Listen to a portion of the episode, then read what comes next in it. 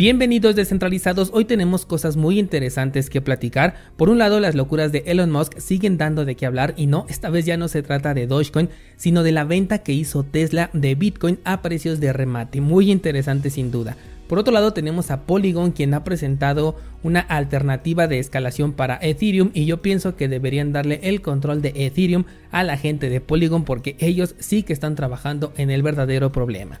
Además, tenemos una plataforma más que se agrega a la lista de proyectos en rojo, que si bien todavía no se habla de insolvencia, sí han suspendido los retiros para los usuarios dentro de su plataforma.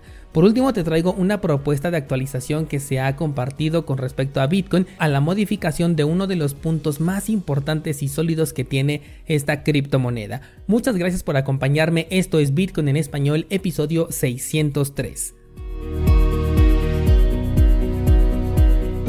El precio de Bitcoin ha marcado un movimiento bastante interesante, consiguió un máximo de 24.276, generando una vela de confirmación después del anterior que había marcado ya un nivel por encima de los 23.000 dólares. A mí esto me hace pensar que sí tenemos una posibilidad de llegar a los 30.000 en el eh, mediano plazo porque por el momento el movimiento se ve bastante sólido. Sin embargo, si nos vamos al marco temporal de una semana, en este momento al menos mientras estoy grabando, el precio de Bitcoin sí se encuentra por encima de la media de 200. Recuerda que esto significa un cambio de tendencia hacia una tendencia alcista, al menos a ojos de la mayoría de traders, pero también se ha encontrado con una muy buena resistencia aquí en el nivel de los 24.000 aproximadamente, por lo que eh, habría que esperar hasta el día domingo para ver realmente cómo va a cerrar y todavía tendríamos que esperar una semana más para una verdadera confirmación, ya que esto podría ser simplemente una ruptura en falso y como es un movimiento de una semana, pues en realidad lo único que podemos hacer en este momento es especular, por lo que sin duda serán semanas decisivas para lo que ocurra con el precio de Bitcoin.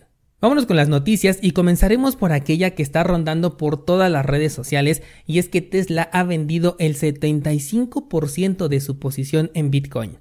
Se presentaron ya los resultados del segundo trimestre, no, del segundo reporte trimestral de la empresa y se dio a conocer que se hizo una venta del 75% del balance de Bitcoin que Tesla tenía, obteniendo 936 millones de dólares en fiat, los cuales se agregan al balance general de la empresa. Esto nos dice que una de las ballenas más populares del sector cripto ha vendido en pérdidas, ya que las compras se realizaron a niveles cercanos a los 30 mil dólares. Esto representaría una pérdida aproximadamente de 11 mil dólares por Bitcoin, ya que cuando lo vendió el precio estaba más o menos como a los 19 mil dólares. En el reporte, Elon Musk em, justifica la acción con la incertidumbre de la apertura en China después de los bloqueos COVID que han resurgido. Aunque en temas conspiranoicos yo dudo mucho que esto sea COVID, sobre todo con los problemas a los que se está enfrentando ahorita el país con respecto a los temas económicos en donde literalmente les están quitando el dinero a las personas de sus cuentas bancarias. Por eso, Bitcoin. Pero bueno, regresando al tema, Supuestamente este bloqueo, sin importar la razón, es la causa principal por la que Tesla absorbiera una millonaria pérdida en su inversión con Bitcoin, porque necesita dinero en efectivo, necesita dinero líquido. Además, antier yo me acuerdo que estaba circulando una noticia de que una de las ballenas más grandes había vendido también una gran cantidad de Bitcoin, pero la verdad es que ya no le di seguimiento a esta eh, publicación y terminé perdiéndola. A mí lo que me parece muy interesante es el efecto que tuvo en el mercado, porque prácticamente fue nulo. Recordarás que cuando, por ejemplo, PayPal anunció la aceptación de Bitcoin fue cuando se rompió el nivel de los 20 mil dólares y comenzamos a marcar un nuevo máximo histórico. Después cuando Tesla compró Bitcoin por primera vez, el movimiento alcista continuó e incluso se potenció a raíz de esta noticia.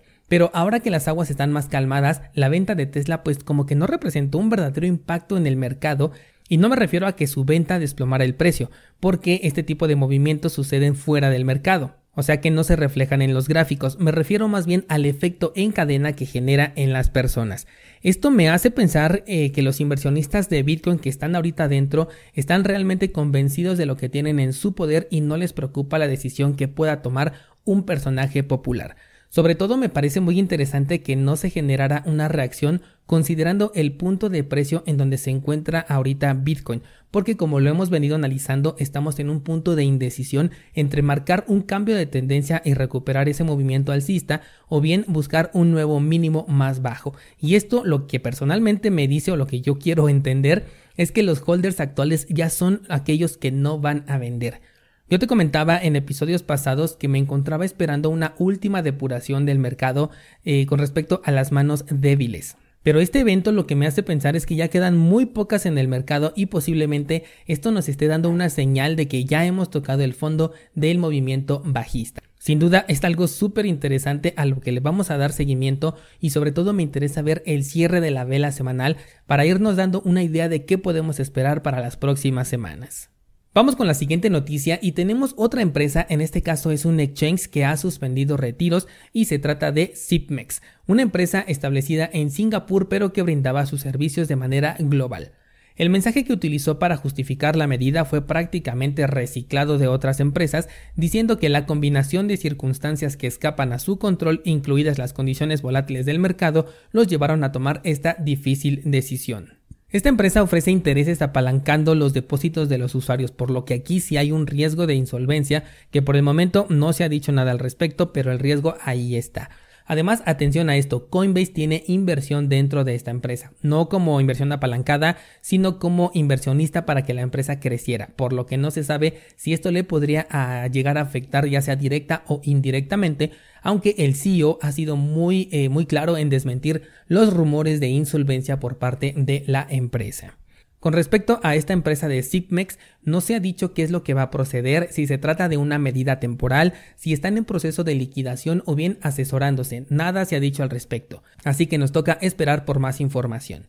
¿Sabes una cosa descentralizado? Me pongo a pensar que algunas empresas sí se están presentando con insolvencia, sobre todo por el caso de Terra, que sí le pegó bastante fuerte a muchas empresas, pero por otro lado, las empresas también podrían tomar esta salida fácil simplemente para poder incrementar su capital y reducir su deuda de una forma legal. Así que otra razón más para no dejar eh, tu dinero en plataformas centralizadas, aunque esto que te acabo de decir es mera especulación, pues la posibilidad existe, ¿no? A mí ya sabes que me gusta luego pensar mal de todas las plataformas y en ocasiones pues latino y en otras pues simplemente no, pero esto me ayuda a no exponer mi dinero a riesgo que no quiero aceptar.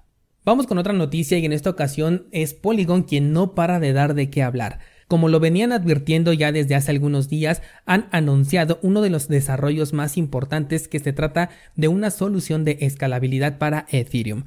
Polygon ya había anunciado que iba a ser un anuncio, valga la redundancia, y que iba a ser muy importante. Por ello causó eh, un poco de FOMO y si a esto le sumamos el haber sido seleccionada por Disney para su programa de acelerador y también haber sido seleccionada por varios proyectos que migraron de la red de Terra, es por eso que el precio de Polygon prácticamente alcanzó el nivel de un dólar despegándose bastante del movimiento general del mercado cripto. Pero bueno, yo te decía que ha propuesto una solución de escalabilidad para la red de Ethereum y es una solución de conocimiento cero. También es del tipo roll-up, en donde una transacción reemplaza a una multitud de estas, incrementando con esto la eficiencia, algo muy similar a lo que hacen proyectos como por ejemplo Arbitrum. La respuesta por parte de los inversionistas a esta noticia no fue muy positiva porque si bien se trata de una solución importante y que sí tiene mucha utilidad, en realidad no existe una interacción del token de Matic en este desarrollo, por lo que el único beneficiado es Ethereum, que ahora podrá aprovechar esta solución tanto en sus contratos inteligentes como aplicaciones descentralizadas, carteras, etc.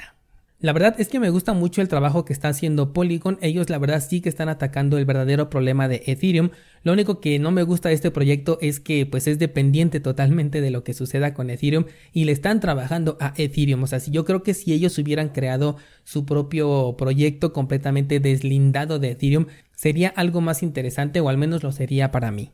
Vamos con una última nota, la cual es bastante controversial porque un desarrollador de Bitcoin ha propuesto cambiar la emisión limitada de Bitcoin por una emisión controlada e ilimitada. ¿Qué quiere decir? Que quieren eliminar el límite de la creación de nuevos Bitcoin que tenemos de 21 millones y reemplazarlo por un modelo conocido y definido de emisión prácticamente infinita, algo similar a lo que maneja Monero. Esta es una propuesta que levanta mucho el debate. Por un lado, la emisión limitada de Bitcoin es parte de los fundamentales más sólidos que tiene la moneda, y por el otro, el argumento que está utilizando tiene mucho sentido y estoy casi seguro de que un día van a tener que darle solución a esto, pero quizás ese día no lo lleguemos a ver en nuestras vidas.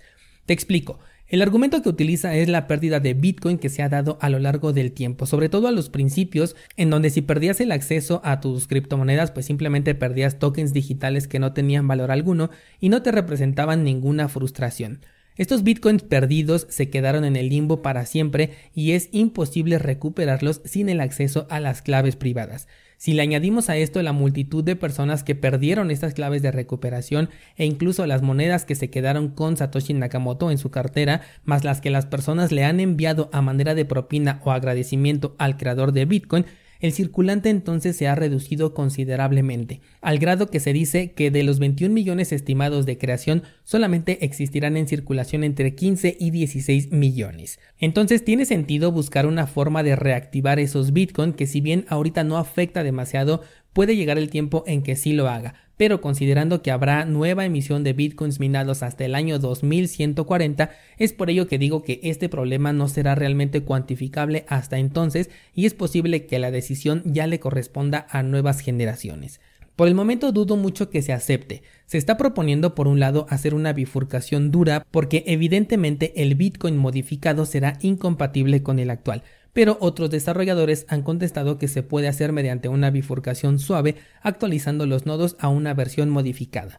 Yo digo que si se hiciera tendría que ser a través de una bifurcación dura porque muchas personas no querríamos este cambio y tendríamos el Bitcoin de siempre por un lado y un nuevo Bitcoin, un Limited Edition Cash o no sé cómo le pudieran llamar a esta nueva creación.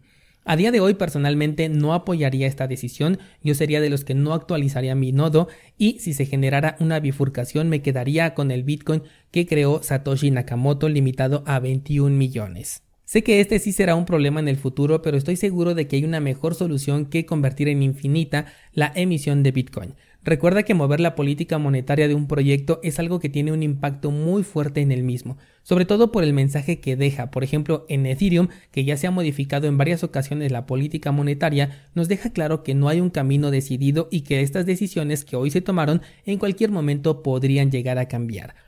Bitcoin y sus 21 millones son parte de esta política monetaria. El cambiarlo una vez significa que ya se dio paso, ya se abrió la puerta para hacerlo una segunda vez, bajo cualquier razonamiento que a algunos les parezca conveniente.